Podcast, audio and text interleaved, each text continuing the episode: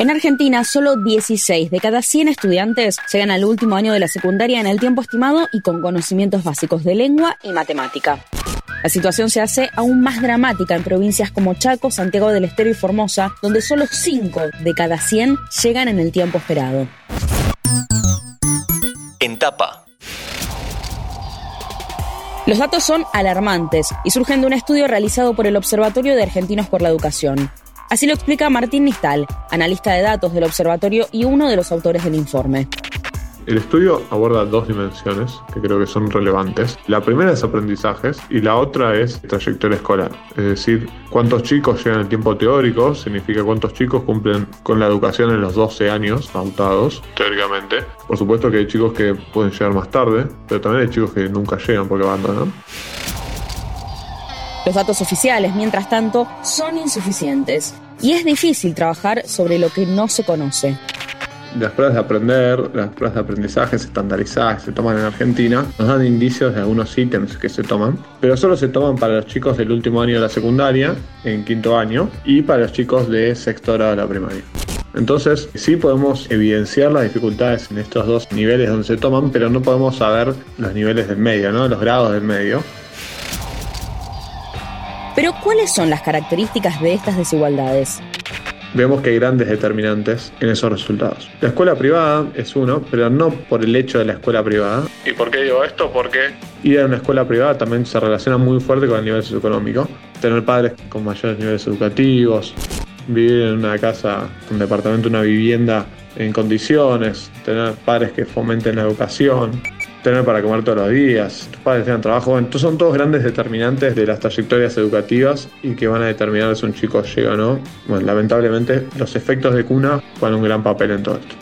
Y que se hace notar en las pruebas estandarizadas en general y a todo lo largo de la trayectoria educativa, ya sea en los niveles de terminalidad, en la cantidad de veces que repiten los chicos, en la probabilidad de repetir, sobre todo en el abandono. Entonces, nivel socioeconómico es determinante, por desgracia, y a la escuela le cuesta mucho romper con digamos, esos efectos de cuna. En ese sentido, hay algunos datos que hablan por sí mismos. El 34,3% que llega al último año de la secundaria asiste a escuelas del sector privado. Quienes llegan en tiempo y forma representan el 63,7% de escuelas privadas y el 36,3% de colegios estatales. Más de la mitad de los que llegan pertenecen al nivel socioeconómico más alto. La gran pregunta es, ¿cómo se cambia esto? ¿En qué contexto estamos para generar una transformación profunda? Algo bueno para decir es que se sigue percibiendo la educación como el principal motor para romper desigualdades. Y esto es percibido así tanto desde la política como desde la sociedad. Y por suerte se sigue viendo así.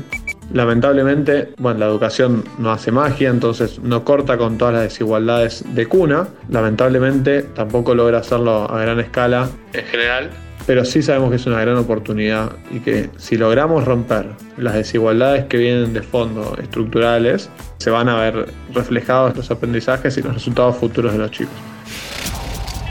Mientras tanto, es fundamental entender la importancia de la educación. La educación se puede ver desde distintos puntos. O sea, por supuesto puede ser desde un punto de vista de la dignidad y que todos tenemos derechos a la educación, puede ser vista como un derecho en particular y eso es clave. También desde un punto de vista económico, desde el Observatorio de Argentinos por la Educación, hace un tiempo hicimos un informe mostrando que un año adicional de educación rendía 10% en términos económicos, 10% en términos reales, ¿no? de, de ingresos futuros a lo largo de tu vida no es solo la plata que vas a ganar, sino van a ser las condiciones en las que vas a vivir, van a ser las condiciones que le vas a poder ofrecer a tus hijos o hijas. Por supuesto, va a determinar probablemente gran parte de tu trayectoria futura.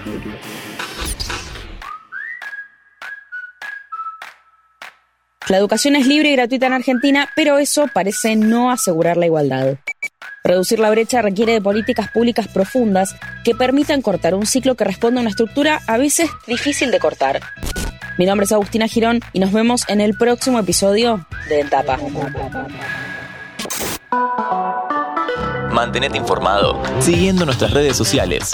Interés General Podcast en Instagram, Spotify, Twitter y YouTube.